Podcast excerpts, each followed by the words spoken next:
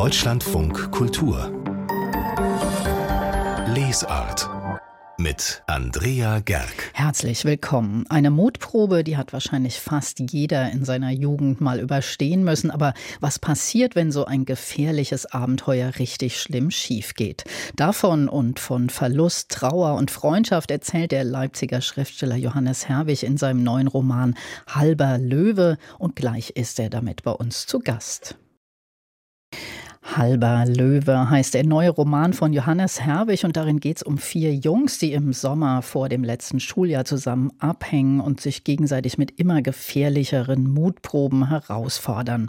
Das geht eine ganze Weile gut, bis einer dieser Streiche in einer richtig schlimmen Katastrophe endet und nichts mehr ist wie zuvor. Das Ganze spielt in Leipzig, wo Johannes Herwig auch groß geworden ist und wo ich ihn jetzt auch erreiche. Hallo, herzlich willkommen, Herr Herwig. Schönen guten Morgen, danke für die Einladung. Ja, gerne. Was ich jetzt noch gar nicht dazu gesagt habe, Ihr Buch spielt in der Zeit nach 89, nach der Wende. Ich habe mal nachgerechnet, Sie sind Jahrgang 79. Das spielt, schätze ich mal, so Mitte der 90er, Ende der 90er, könnte altersmäßig also hinkommen. Wie sehr ist das denn Ihre Jugend, von der Sie da erzählen? Also es ist total meine eigene Jugend. Verortet ist Halber Löwe, also so für mich gefühlt eher so Anfang der 90er, vielleicht 92, 93. Ich habe das jetzt bewusst nicht ganz genau definiert, ähm, weil das letztlich für die Geschichte auch nicht so eine große Rolle spielt. Aber auf jeden Fall, äh, was definitiv eine Rolle spielt, sind so die eigenen Erfahrungen, ähm, wie sich die Stadt angefühlt hat, wie sich die Gesellschaft angefühlt hat, die Erwachsenen wie die äh, jungen Leute. Genau, also das spielt auf jeden Fall sehr stark mit rein. Das ist ja schon Ihr dritter Roman im ersten, bis die Sterne zittern. Da ging es um Jugendopposition in der Nazizeit, spielte auch in Leipzig, dann in Scherbenhelden. Haben Sie schon von den 90ern in Leipzig erzählt? Warum lässt Sie die Zeit und die Stadt nicht los? Ja, das, das muss ich wohl mal meine Psychologin fragen. ähm, das, nee, weiß ich nicht, weiß ich nicht. Ähm, ich, also für mich ist es so, dass ich ähm, selber als Kind und Jugendlicher einfach sehr viel erlebt habe zu dieser Zeit, äh, einfach auch sehr viel verbinde mit dieser Zeit, ähm, mit eben dem Aufwachsen in ja sich verändernden Gesellschaften und auch einer sich verändernden Stadt. Und also wahrscheinlich könnte ich noch viel mehr Bücher drüber schreiben. Ähm, bei für Nummer vier habe ich mir jetzt mal was anderes überlegt, aber mal sehen, ob es das wird. Ähm, es sind einfach ja ganz viele prägende Dinge gewesen, die mich ähm, ja, also die ganz, ganz immer noch wichtig sind für mich, auch im Heute. Und mit meinen Büchern habe ich natürlich eine schöne Möglichkeit, ähm, ja, die Dinge anzugehen und auch weiterzugeben.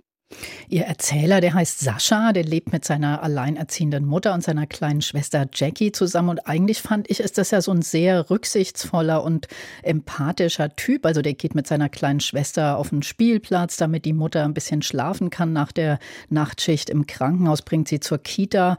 Also eigentlich ein total netter Typ, hängt aber trotzdem dann mit so Freunden ab, die sich immer gefährlichere Mutproben ausdenken. Warum machen die das überhaupt? Naja, es ist äh, ja ein Stück weit eine Geschichte über Außenseiter, Verlierer vielleicht, wenn man so will. Ähm, dadurch, dass die Elternhäuser eben ja nicht sonderlich glamourös sind, beziehungsweise eher im Gegenteil, ähm, das färbt natürlich ab auf ähm, diese Jungs. Und ich glaube, es ist natürlich so ein Stück weit sich lebendig fühlen, mächtig fühlen, wichtig fühlen auch. Ja, also sie verschaffen sich ja auch Respekt auf der Straße. Ne? Davon erzählt ja auch das Buch, dass es so ein bisschen eine gefürchtete Clique ist, äh, denen man lieber aus dem Weg geht. Ähm, genau, also es ist halt so die, die Umkehrung von dem, der Tatsache, dass sie eigentlich wahrscheinlich. Herr Herwig? Hallo, Herr Herwig? Ha, da spielt uns mal wieder die Technik einen Streich. Wir haben da nämlich eine Verbindung übers Internet zu Herrn Herwig. Aber wir gucken jetzt mal, ob wir ihn schnell ans Telefon kriegen. Dann können wir nämlich direkt weitersprechen. Ich gucke mal, ob es gleich noch klappt. Ähm, es sieht so aus, als ob das noch einen Moment dauert. Dann, ah, jetzt sieht es ganz gut aus. Also, ich probiere es mal. Herr Herwig? Jawohl. Ja, jetzt habe ich so lange geredet, bis ich Sie wieder am Telefon hatte. Das ist schön. Haben Sie, ich hatte ja angefangen, noch eine Frage zu äh, stellen. Und zwar, ähm, hat mich sehr bewegt, als am Ende vom Roman der Sascha darüber nachdenkt, wie es eigentlich dazu gekommen ist, dass da auf der Straße und unter den Jungs, mit denen er so zusammentrifft, das Recht des Stärkeren gilt und dass die Solidarität, die sozialistische Persönlichkeit heißt da, dass man dazu gar nicht erzogen wurde, sondern es eher ums Gehorchen und nach unten treten ging. Was hatte das denn zur Folge für die jungen Leute?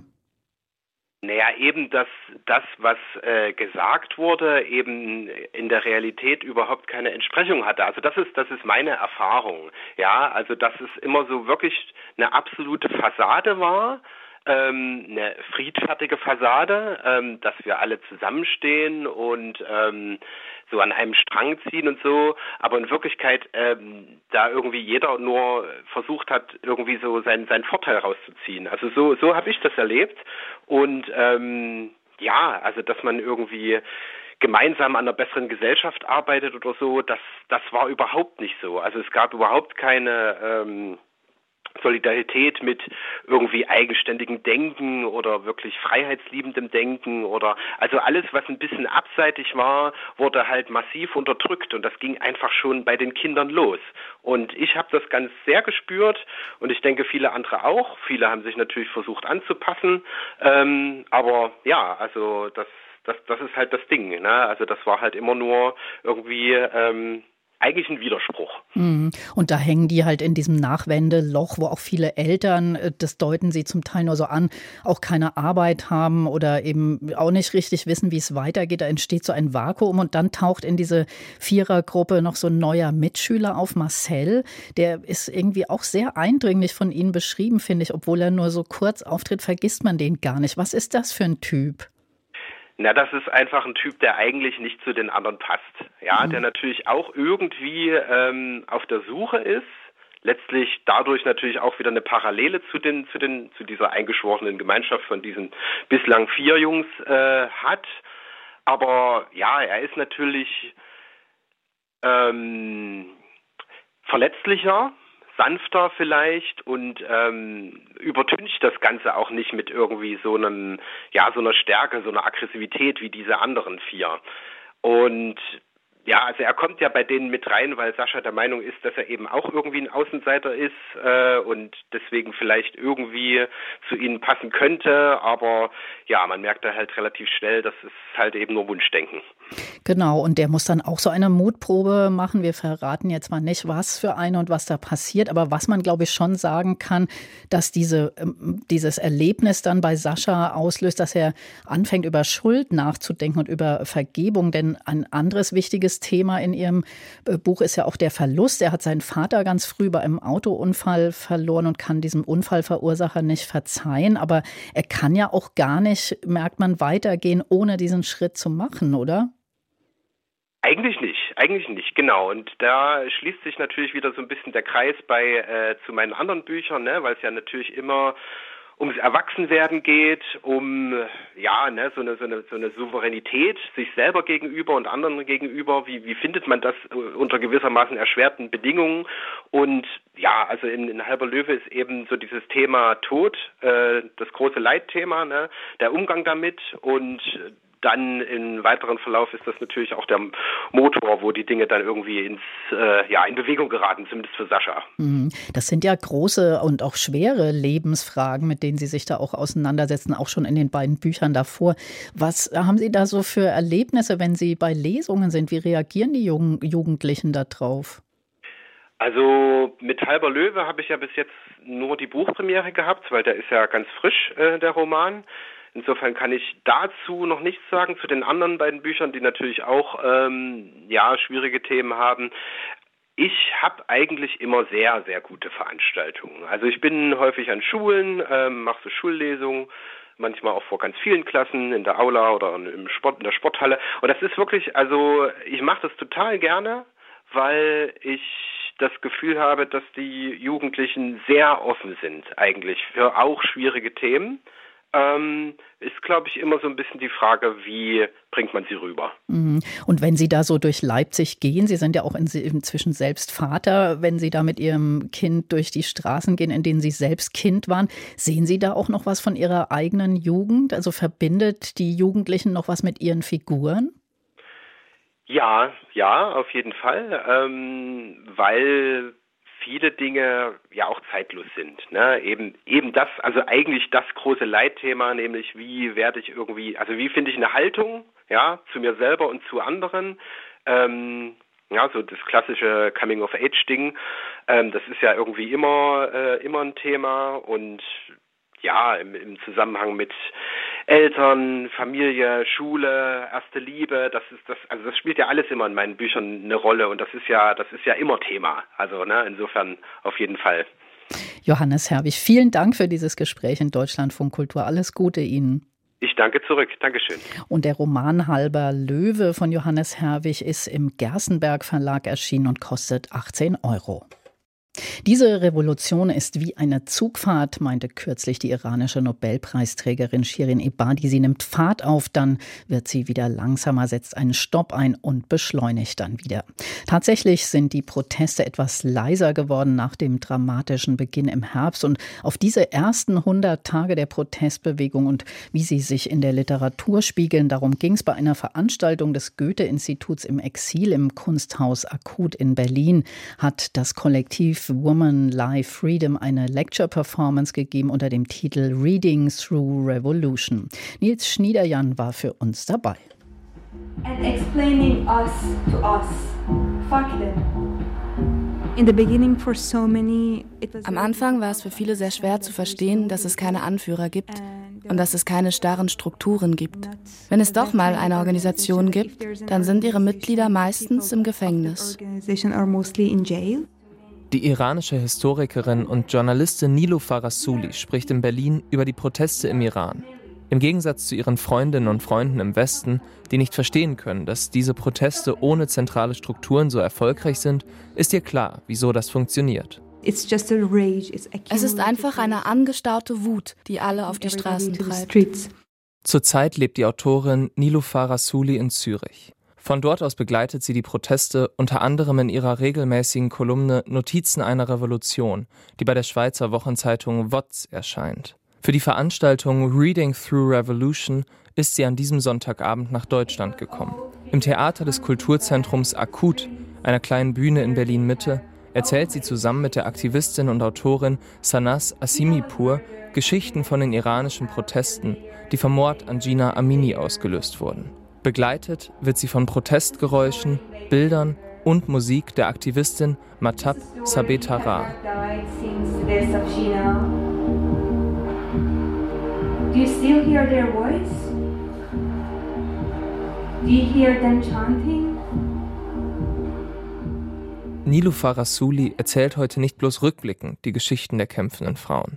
Sie will sie durch die erzählerische Begleitung auch jetzt in ihrem Kampf unterstützen. Der Text, den ich geschrieben habe, sammelt Geschichten der unbekannt bleibenden Frauen, die im Iran kämpfen. Für mich und auch für uns ist es wirklich wichtig, diese Geschichten zu dokumentieren und mehr über sie zu sprechen. Vor allem über die Erfahrung dieser Menschen, die anonym auf den Straßen kämpfen. Are based on lived experience of people who are anonymously fighting on the streets. Ihre Performance dreht sich um die alltäglichen, fast schon banalen Objekte, mit denen die iranischen Frauen versuchen, die Proteste möglichst effektiv zu machen, ohne selbst zu Schaden zu kommen. So haben die Frauen in ihren Taschen meist eine Flasche Essig versteckt, mit der sie vergeblich versuchen, das Tränengas zu neutralisieren, das überall in der Luft hängt. Diese konkret erfahrbare Realität des Protestierens macht die Journalistin mit ihren Texten greifbar. Wobei sie selbst nie von Protesten spricht. Für sie ist es eine Revolution. Und es ist der alltägliche Widerstand, der so viele Konsequenzen hat. Dass es so etwas gibt, ist eine sehr, sehr große Veränderung. Denn die Menschen im Iran, vor allem marginalisierte Gruppen, die von dieser Politik der Ausgrenzung betroffen waren, greifen das Patriarchat in seinem Kern an. Uh, und das ist Veränderung und das ist eine Revolution. Wenn man mit Rasuli spricht, klingt sie zuversichtlich. Ihr Text stellt die Stärke derjenigen in den Vordergrund, die zwar anonym bleiben, sich aber Tag für Tag gegen das iranische Regime wehren. So soll ihr Text Mut spenden für kommende Kämpfe. Fragt man sie jedoch, ob sie selbst mit Hoffnung auf die nächste Zeit und den Erfolg der Proteste blickt, wirkt sie entgeistert, fast schon empört. Über Hoffnung denkt man nur nach, wenn man nicht wirklich in dieser Situation sein muss. Wir haben keine andere Wahl als die Revolution. Wenn man keine Wahl hat, denkt man nicht über Hoffnung nach. When you have no choice, you don't think about hope. Alive or dead, living or non-living. They were punishing the windows and doors, the cars and bicycles, the cats, the birds. Nils Schniederjan berichtete über eine Veranstaltung des Goethe-Instituts im Exil. Das zeigt auch im Kunsthaus Akut in der Berliner Veteranenstraße noch bis Anfang März Kunst und Kultur aus dem Iran. Deutschlandfunk Kultur Buchkritik aus einer weit verzweigten Künstler- und intellektuellen Familie kommt Lionel Trouillot, einer der wichtigsten Schriftsteller Haitis und dort auch Professor für kreolische und französische Literatur. Jetzt ist Trouillots neuester Roman in deutscher Übersetzung erschienen und Thomas Wörtje hat das Buch gelesen. Der Titel, ich nehme mal an, dass das auch der Titel Held ist, Antoine de Gommier. Wer ist das? Genau, und schönen guten Morgen. Ja, Antoine de Gommier ist der Titelheld in der Tat. Wer ist das? Antoine de Gommier, also Antoine von Gommier, ist ein äh, Hugon, ein Voodoo-Priester, ist ein Wahrsager, ist eine moralische Instanz für Hawaii. Er muss so ungefähr in der ersten Hälfte des letzten Jahrhunderts äh, gelebt haben. Und zu ihm sind alle hingepilgert, um ihre Zukunft zu erfahren. Staatschefs, haitianische Eliten, Hollywood-Stars. Und ähm, er war berühmt, er war reich und hat ein Register geführt über alle seine Kunden, was ihm natürlich Macht verliehen hat. Das ist Antoine de Gommier. Und ist er denn auch der Erzähler? Und er ist eben nicht der Erzähler, denn alles, was wir über ihn wissen, wissen wir von einem äh, Erzähler namens Frankie. Frankie ist ein ganz armer Knabe, der mit seinem Bruder Titoni, also Petit Toni, der kleine Toni im Korridor lebt. Ähm, das ist ein Elendsviertel in Port-au-Prince in Haiti. Und ähm, der schreibt sich sozusagen, dieser Frankie, schreibt sich sozusagen die Realität um. Und möglicherweise ist ja auch dieser Antoine de Gommier eine Erfindung von äh, Frankie. Der behauptet übrigens auch sein Urgroßneffe zu sein. Das wiederum behauptet seine Mutter und auch seine Mutter schreibt das sich schön. Also Frankie ist jemand, der ähm, die Realität durch die Fiktion versucht zu beeinflussen. Und, und, und, der Roman an sich, der wird allerdings von Titoni erzählt. Und das ist dem Bruder von Frankie und das ist der Pragmatiker. Der ist kein Intellektueller, das ist ein Überlebenskünstler. Der arbeitet für einen Lotterieeintreiber ähm, der muss sich durchschlagen in dem ganzen Elend von Haiti. Und ähm, ist das denn dann quasi die Lebensgeschichte von diesem Antoine de Gommier, die erzählt wird, oder was ist die Handlung des Romans? Die Handlung des Romans, ja, nein, die, die Handlung des Romans ist eigentlich ein episodischer Roman. Die Handlung des Romans ist die Entstehung eines, eines Mythos, eben dieser dieses Antoine de Gommier, der sozusagen für ganz Haiti sinnstiftend sein soll. Aber im Grunde, wie gesagt, äh, eine Fiktion ist möglicherweise, vielleicht gab es ihn ja auch, weiß man nicht genau.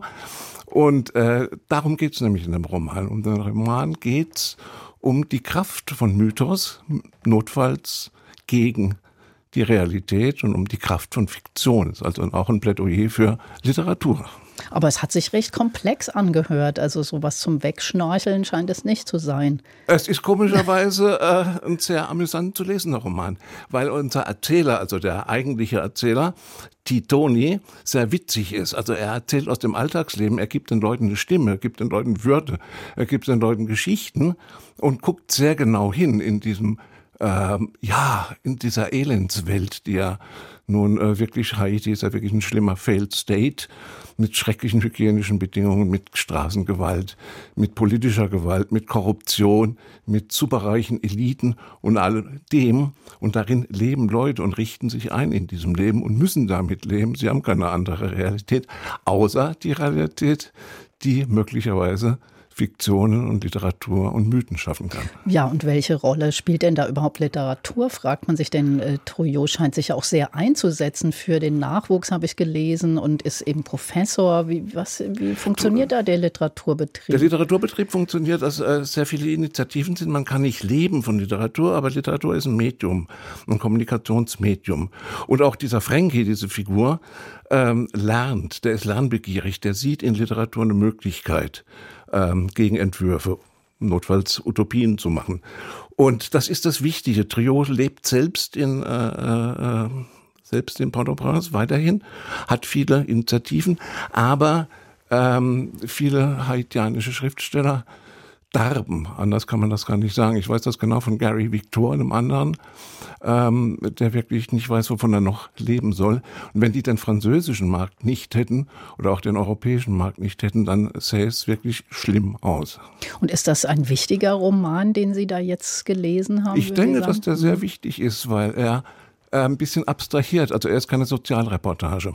Alles, was äh, wir erzählt bekommen, kriegen wir amüsant erzählt, kriegen wir vergnüglich erzählt, kriegen wir prall erzählt und wir kriegen vor allem nicht jetzt die ganz konkreten politischen Verhältnisse um die Ohren geschlagen. Es ist schlimm, das wissen wir, das muss nicht weiter ausgeführt werden und ähm, deswegen positioniert der Roman sich jetzt nicht in einer, in einer ganz bestimmten Zeit oder auf äh, bezieht sich nicht auf bestimmte politische oder andere Ereignisse, Naturkatastrophen zum Beispiel, sondern ähm, ist ein Plädoyer für Literatur. Thomas Wörtje über den neuen Roman von Lionel Trouillot. Er heißt Antoine de Gommier. Aus dem Französischen übersetzt hat das Buch Peter Trier und erschienen ist es beim Letradukt Verlag für 15 Euro. Manche der Buchhändler, die uns hier mit ihren Lesetipps erfreuen, die kommen mir schon wie alte Bekannte vor, obwohl wir uns tatsächlich und leider noch nie gesehen haben. Frank Menden von der Buchhandlung Stories in Hamburg-Eppendorf gehört auf jeden Fall dazu. Ich bin schon wieder gespannt, was Sie diesmal auf den Stapel gelegt haben. Hallo, Herr Menden, schön, dass Sie da sind. Hallo Frau Gerg und vielen Dank für die Einladung. Ich war ja leider noch nie bei Ihnen im Laden, habe aber gelesen, dass Sie umgeräumt haben. Machen Sie da immer so eine Art Frühjahrsputz? nee, also ja, natürlich, äh, Frühjahrsputz wird gemacht, aber wir haben diesmal wirklich äh, weitreichende Veränderungen unternommen. Wir haben ein Regal Mangas äh, eingebaut und tatsächlich uns auch der Warengruppe Young und New Adult geöffnet, weil das doch jetzt eine Warengruppe ist, die man auf jeden Fall da haben sollte und eine Käufergruppe, die man im Blick haben sollte. Ist das was, was Ihnen auch so zusagt, Graphic Novels? Das ist ja sowas, was wir erstmal irgendwie uns so ein bisschen einlesen müssen. Tatsächlich muss ich mich da auch einlesen, aber das finde ich auch ganz okay. Das hält jung und frisch und äh, beweglich im Kopf. Aber Sie haben uns jetzt drei klassische Romane ausgesucht. Ähm, womit fangen wir an? Vielleicht mit einer mit der irischen Autorin Christine Dwyer Hickey. Sehr gerne. Ähm, Schmales Land heißt dieses Buch und das ist ein Roman, der in Cape Cod spielt und zwar 1950. Wir begegnen zuerst den zehnjährigen deutschen Waisenjungen Michael, der war zwei Jahre schon in einem Camp für Displaced Person, ist jetzt adoptiert worden von einem Ehepaar in New York und soll aber im Sommer jetzt eben in Cape Cod verbringen, bei, in der Villa einer reichen Gönnerin und dort die Schrecken des Krieges vergessen. Äh, diese reiche Gönnerin, Mrs. Kaplan heißt sie, hat einen Enkel, Richie, der ist nahezu gleichaltrig und der soll der Spielkamerad Michael sein. Allerdings ist Ritchie ähm, auch noch nicht so ganz auf der Höhe. Er ähm, findet erstens Michael extrem unsympathisch auf den ersten Blick, weil er ihm sein Reich streitig macht. Und dann leidet er sehr, sehr still noch immer unter dem Tod seines Vaters, der im Krieg gefallen ist. Michael kommt also nicht ganz gut äh, zurecht am Anfang, aber dann trifft er eine sehr exzentrische ältere Dame, er nennt sie Mrs. H und erfällt dann erst sehr später, dass diese Mrs. H Josephine Hopper ist, die Ehefrau von Edward Hopper, der seinerseits äh, gerade auf so einem, in so einem kreativen Loch steckt, hadert mit seiner Kreativ Kreativität, er sucht nach neuen Motiven für seine Bilder, hat immer das Gefühl, das kann doch nicht alles gewesen sein und man merkt, dass in dieser Ehe einiges äh, nicht rund läuft. Seine Frau macht ihm immer wieder Vorwürfe, dass sie ihre eigene Karriere zurückgestellt hat als Künstlerin, nur damit er ähm, reüssieren kann.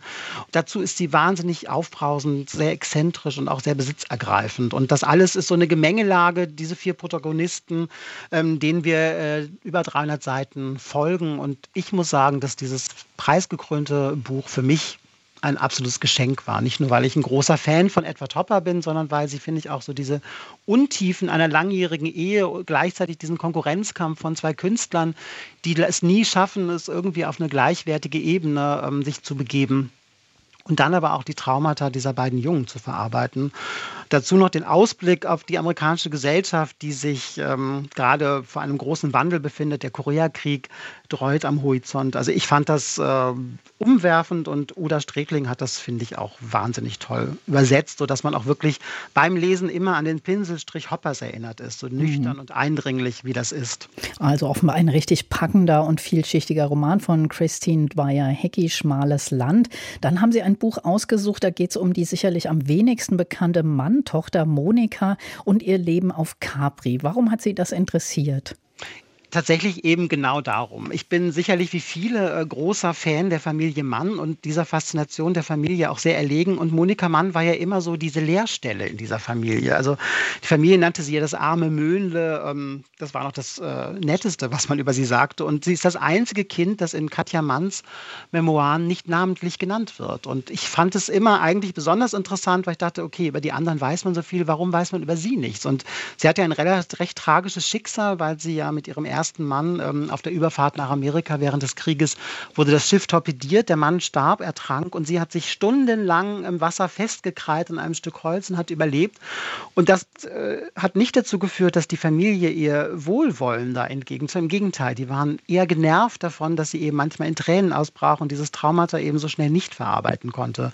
Umso schöner fand ich dann in diesem Buch zu sehen, dass Monika Mann dann später auf Capri wirklich ihr Lebensglück gefunden hat und dort 30 Jahre eine wunderbare Beziehung zu dem Fischersohn Antonio Spadaro ähm, geführt hat. Und auch das war natürlich für die Familie immer ein Dorn im Auge, dass sie so unter ihrem Stand mit einem einfachen Fischer zusammen war. Aber ich finde, Kerstin Holzer ist das so hoch anzurechnen, dass sie ähm, dieser Frau ein eigenes Buch gewidmet hat, sie aus dem Schatten geholt hat und einfach gezeigt hat, dass diese Frau so viel Kraft in sich hatte, so viel Lebensmut. Ich meine, man muss sich einfach vorstellen, Monika Mann, die fast ertrunken wäre, zieht auf eine Insel, wo sie immer das Wasser im Blick hat. Also das fand ich schon allein das zeigt so eine Stärke, finde ich. Also tolle Frau. Klingt toll. Jetzt müssen wir uns schon ein bisschen kurz fassen für den dritten Roman von einer österreichischen Autorin, Gromina Pleschko. Ein Kleinstadtroman habe ich gelesen, Offene Gewässer. Ja, und da geht es um Elfi. Und ähm, Elfi ist ein kleines Mädchen, die kommt aus Deutschland. Die Eltern haben vor Gericht gestanden, sie musste ins Kinderheim. Die Oma holt sie in dieses kleine Örtchen, Liebstadt heißt es, und Elfie ist eine Außenseiterin von Anfang an und sie macht sich aber diesen Status sehr gewitzt und furchtlos äh, zunutze. Sie äh, ist wirklich unglaublich äh, toll, in Schwachstellen aufzutun und sich selber dann dadurch irgendwie so ein bisschen besseres Leben zu erhoffen. Im letzten Drittel, der ändert sich der Ton, der wird dann noch bisschen bitterer, aber bleibt einfach wahnsinnig zutreffend, beißend äh, in dem Sezieren der Provinz. Und dann heißt es auch Stadt Liebstadt, so heißt der erste Teil, heißt jetzt der dritte Teil Stadt Lieb. Und was da passiert, das äh, müssen Sie unbedingt lesen, weil die Autorin wirklich grandiose Sätze schreibt. Also das ist ein großes Vergnügen, was da aus Österreich kommt. Und die Autorin heißt Romina Pleschko, Offene Gewässer, ihr Roman. Und das war eine der drei heißen Empfehlungen von Frank Menden. Vielen Dank Dank, Herr Menden, für diese Empfehlungen und liebe Grüße nach Hamburg. Sehr gern, Frau Gerg, und vielen Dank. Es gibt ja Autoren, die, sagen wir mal, menschlich gesehen ausgesprochen schwierige Figuren waren oder auch sind, aber ohne ihre Bücher da wäre die Welt trotzdem viel, viel ärmer. Der Brite Roald Dahl gehört für mich unbedingt dazu, obwohl gerade nicht über seine fragwürdigen Ansichten diskutiert wird, sondern darum, ob es richtig ist, seine Wortwahl zu verändern. Genau das hat nämlich sein englischer Verlag gemacht. Die Maus darf jetzt nicht mehr fett heißen, das sei heute diskriminierend, heißt es. Ob das schon Zensur ist oder einfach zeitgemäß, darüber wird heftig diskutiert, berichtet Gabi Biesinger aus London. Die Philosophin Kathleen Stock, die selbst wegen feministischer Äußerungen als transfeindlich beschimpft und schließlich von ihrer Uni-Professur in Brighton vertrieben wurde, meint, man dürfe Kinder nicht in Watte packen. We don't seem to think children can cope with words like fat wir trauen Kindern einfach nicht zu, dass sie damit umgehen können, wenn jemand Worte wie fett sagt. Man will Kinder beschützen, aber das führt zu enormen gesellschaftlichen Problemen, wie wir schon sehen. Wir müssen Kinder resilienter machen. Kinder einer Grundschule, die von britischen Medien befragt wurden, fühlen sich mit der sprachlichen Anpassung offenbar wohl. It's good because then people don't say out loud and defend anybody younger children might think, oh, that's okay, and I might be able to do that to someone when it's really not. Das ist gut, dann werden Beleidigungen nicht mehr laut ausgesprochen. Diversity-Aktivistin und Journalistin Afua Hagen unterstützt diese Sicht. Wir wollen, dass Kinder Freude an Büchern haben, aber wir wollen nicht, dass sie beleidigende Sprache mit auf den Spielplatz nehmen, was zum Mobbing führen könnte. Ein paar Reaktionen aus England waren das auf die Änderungen in den Kinderbüchern von Roald Dahl. Und auch hier bei uns gibt es ja dazu reichlich Kommentare. Kim Kindermann, die bei uns fürs Kinder- und Jugendbuch zuständig ist. Heute zum Beispiel hatte ja die Süddeutsche Zeitung ein Interview mit der Kinderbuchautorin Margit Auer dazu gebracht. Was sagt die denn? Ja, die sagt letztlich auch, äh, da als Bücher sind dann vielleicht nicht mehr zeitgemäß. Jetzt muss man dazu sagen, äh, Margit Auer schreibt sehr erfolgreich die Schule der magischen Tiere. Da spre helfen sprechende Tiere, stehen ihren Kinderfreunden zur Seite, helfen ihnen durch schwierige Situationen in einer smartphone-freien Welt. Und die Autorin sagt auch, sie will, dass die Kinder beim Genuss ihrer Bücher eben gut schlafen können. Und ich finde, das ist genau dieses, was wir jetzt hier so diskutieren. Was möchte man Kindern zutrauen? Also ich war heute ein bisschen erschrocken, weil ich so gedacht habe, was denn? Also klar will ich, dass meine Kinder gut schlafen, aber klar leben meine Kinder auch in dieser Welt, in der sie rundrum den ganzen Tag mitbekommen, dass alles nicht so in Ordnung ist, wie wir das gerne hätten. Und ich befürchte so ein bisschen so eine Bullabürisierung des Kinderbuches, nenne ich das mal, in einer schönen schönen, heilen Welt, wo alles gut ist, wo man gut aufgehoben ist, wo einem nichts passiert, wo keine schlimmen Worte gesagt werden. Ich wünsche mir eigentlich ein bisschen Mut und zu sagen, ja, es gibt schlimme Worte, wir hören die auch jeden Tag, aber wir reden darüber. Wir suchen zusammen nach Lösungen, wie wir darüber reden. Aber sie einfach zu ersetzen, kommentarlos, finde ich äußerst schwierig. Wobei gerade beim Stichwort Bullabü, äh, Astrid Lindgren hat ja schon vor vielen Jahrzehnten gesagt, man darf Kinder eben nicht so in Watte packen. Die müssen auch mit schwierigen Themen und so weiter ähm, konfrontiert werden. Eigentlich ja ein merkwürdiger Rück, ja, irgendwie fast schon rückwärts gewandt dann, oder? Ja, was ich damit meine, sind, ihre Bücher erzählen ja von einer anderen Welt. Die sind ja immer sehr heimelig. Weihnachten in Bullabü, das ist auch bei uns bis heute Klassiker am Weihnachtsabend. Das gucken wir uns gerne an. Da freue ich mich auch. Da geht einem das Herz auf. Ich finde, das soll Kinderbuchliteratur auch. Die soll auch schön sein. Die soll Spaß machen. Die soll von einer Welt erzählen, die toll ist und die heil ist.